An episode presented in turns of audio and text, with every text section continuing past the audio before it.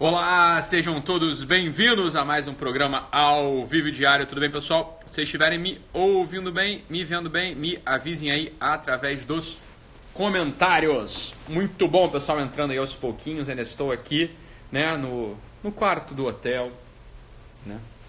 É, aproveitando a nossa formação. Então, se estiverem entrando. Ah, muito bom. E aí, pessoal? Tudo bem, Jordana? Que bom, que bom estar aqui com a gente. Maravilha. Ótimo, pessoal. Então, vamos, vamos trabalhar, né? Eu devo ter algum aviso para dar, mas eu também já não, vou dar aviso nenhum, não. Depois vocês leem aí no, nos stories e já vão ficar sabendo o que, que a gente tem para comunicar aí de importante, né? Ontem saiu, ontem não, ontem, é, ontem saiu o material lá no portal do Guerrilla Way, né? Então, para os assinantes, não deixem de conferir, porque eu faço um pedido especial para vocês lá, né? Que é para vocês lerem a transcrição do, da live sobre a solidão, né, que é um tema bastante importante aí. Muito bom, pessoal. Então, vamos continuar aqui na toada da semana, né? Ontem a gente falou sobre coisas importantes, né, um pouco duras, né, um pouco duras, a gente trabalhou ontem.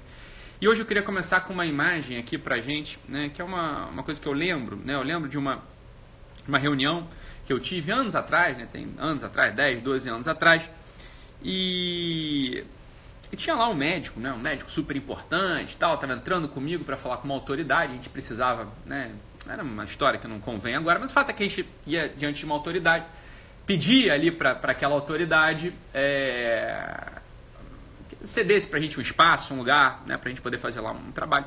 E aí o papo vai, papo vem, papo vai, papo vem.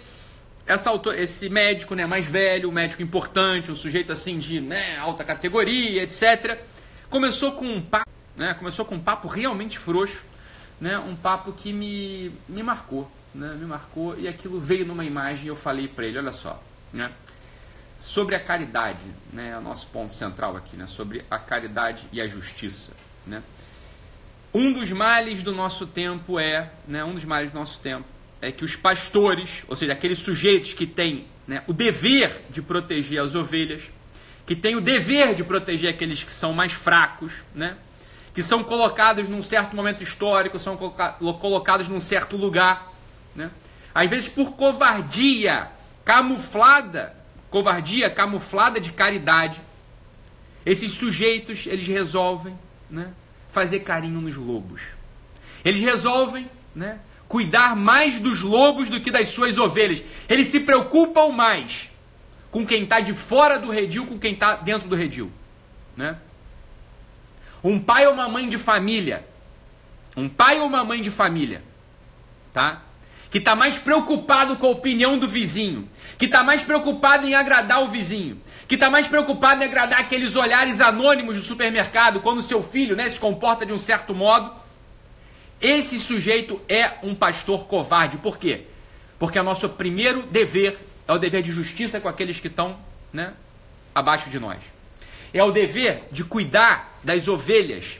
Ainda que para isso a gente precise espancar os lobos. Ítalo, que absurdo! Né? Que absurdo com essas coisas que você fala. Nós não estamos num momento, numa era, né, onde temos que abraçar árvores, né? Temos que escrever um livro e fazer um filho, né? Cantar Imagine do John Lennon. Não é esse o tempo, né? Um tempo de um tempo que não tem mais armas, um tempo onde toda aquela natureza bélica deve ser revogada. Isso é covardia. Se o momento pedir pra gente matar os lobos, se o momento pede pra gente falar grosso com o lobo, o que, que a gente tem que fazer? Não, o que, que a gente tem que fazer? A gente não pode, por covardia, se furtar daquilo que é a nossa posição no mundo. Né? A caridade é o maior valor é sempre o maior valor. Mas, né, não confunda pela tua covardia. Você não pode ser caridoso, entre muitas aspas, com o lobo, quando a ovelha, né, ou seja, o teu, o teu empregado, a tua mãe, né, o teu filho, o teu amigo, a tua esposa, o teu marido estão em perigo. Isso é covardia. Em geral a gente faz assim, né? Em geral se faz assim se concede tudo para os lobos, ainda que tenha um prejuízo das ovelhas, porque você sabe que a ovelha te ama e ela vai te perdoar se o lobo eventualmente dá uma dentada nela. Mas que coisa feia, hein? Acho que coisa feia. Isso não é posicionamento de, gente adulta, de gente madura. Não é, tá?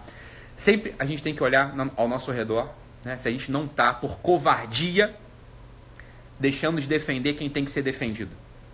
Se por omissão a gente não está, né?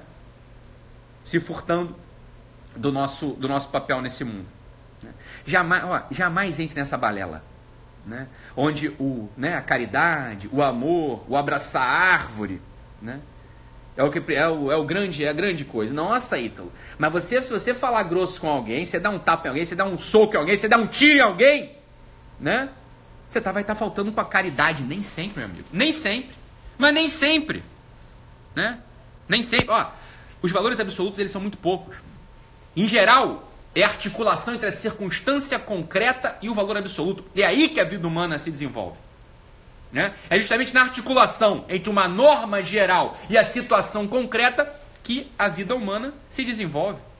É? Aquele que é pautado só por grandes teorias, aquele que é pautado só pela norma geral, esse sujeito, ele escapa da natureza da vida humana. Ele escapa da matriz onde a vida humana se desenvolve. Esse sujeito, ele não é ser humano absolutamente, né? Ai, mas o amor, a caridade é o grande princípio, é o grande valor, articulado com a tua circunstância concreta, articulado com a tua vida de hoje, a tua vida presente. Se um sujeito, você entra no quarto, tem um sujeito lá estrangulando o teu filho, você vai fazer o quê? Você vai se embolar com ele e vai até as vias de fato, se for o caso, vai matar o cara, se for o caso. Pronto! Simples quanto isso, sem nenhum peso na consciência. Porque é isso que a justiça pede. Essa é a caridade que se apresenta para você nesse momento. Ah, Ítalo, mas eu matei alguém. Ora, se era isso que estava, né? Se era isso que estava na tua frente, o que, que você vai fazer? Né? Jamais defenda os lobos. Jamais passe a mão na cabeça dos lobos. Jamais. Passe a mão na cabeça dos lobos, porque a ovelhinha vai entender. A ovelhinha te ama. Ah, mas a minha esposa vai, a minha esposa me ama, né? Então ela vai entender que eu não a defendi naquela circunstância, né? Porque, né? Porque eu não podia faltar contra a caridade. Isso é coisa de covarde. Isso é coisa de covarde. Você está entendendo? Ganhe dentro de si, cultive dentro de si uma força, né? Um olhar específico, né? Um olhar específico. Sempre que um pequenininho, e esse pequenininho pode ser qualquer um, hein? precisar da tua força, ainda que na tua cabeça deformada, nessa cabeça deformada pelo modernismo, né?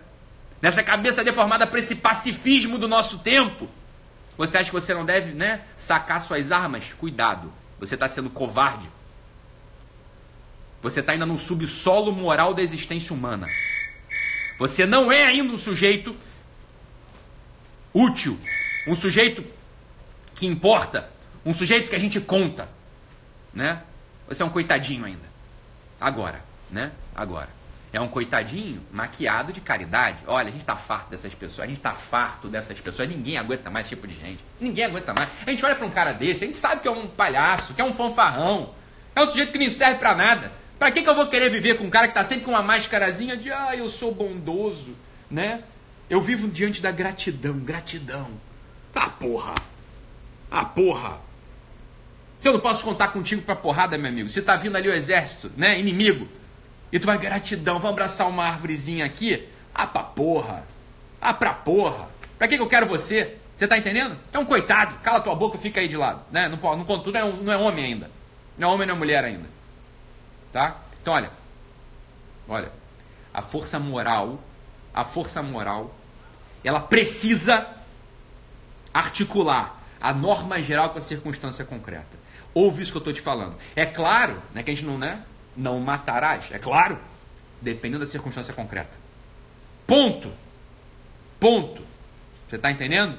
A norma geral, ela se articula com a circunstância concreta e é aí que se desenvolve a vida humana. Um sujeito que se pauta só por normas gerais, esse sujeito está escapando da densidade da vida humana. Esse sujeito vai olhar para trás, no leito de morte, ele vai olhar para trás para sua história e vai falar: quem viveu esta porra? Não tem substância humana, não tem densidade do real, não tem um homem ali dentro, não tem uma psique articulando as coisas. É um sujeito fugaz, é um sujeito evanescente. É um sujeito que certamente, né, vai ali, né, deitar a sua cabeça no travesseiro à noite e não vai poder dizer tá tudo consumado hoje. Fiz o que devia fazer, não vai falar assim. E mais dramático, esse sujeito vai chegar no leito de morte, se tiver vida, consciente, né? Se tiver vida psíquica ali no leito de morte, ele vai olhar para sua vida e falar: puta merda, a vida me escapou pelas mãos. A vida me escapou pelas mãos. Por quê? Porque eu fui pautado pela covardia. Eu fui pautado pela covardia. Não se permita. Não, não, não, não. Não se permita viver uma vida dessa. Não pode viver uma vida dessa. Se preste atenção, né? Preste atenção. As ovelhas, elas sempre estão antes dos lobos. As ovelhas na nossa vida, elas sempre devem ser cuidadas. Não tenha medo de matar os lobos. Não tenha medo de estrangular os lobos da nossa existência. Não tenha medo. É para isso que o pastor serve. E você é pastor na vida de um monte de gente. Você é pastor na vida do teu filho, você é pastor na vida do teu marido, você é pastor na vida da tua esposa, você é pastor na vida dos teus funcionários, do teu chefe às vezes também, né? Dos nossos amigos todos nós somos pastores. Né? Isso é muito feio, né? Isso é um cacoete do brasileiro. Né? O fato de a gente ter um amigo, a gente acha que está autorizado a falar mal dele na frente dos outros. Isso não é coisa de amigo, isso é coisa de filho da puta. Isso é coisa de filho da puta. Amigo defende amigo. Amigo defende amigo. É assim que se faz. Né? Os amigos são como ovelhas pra gente.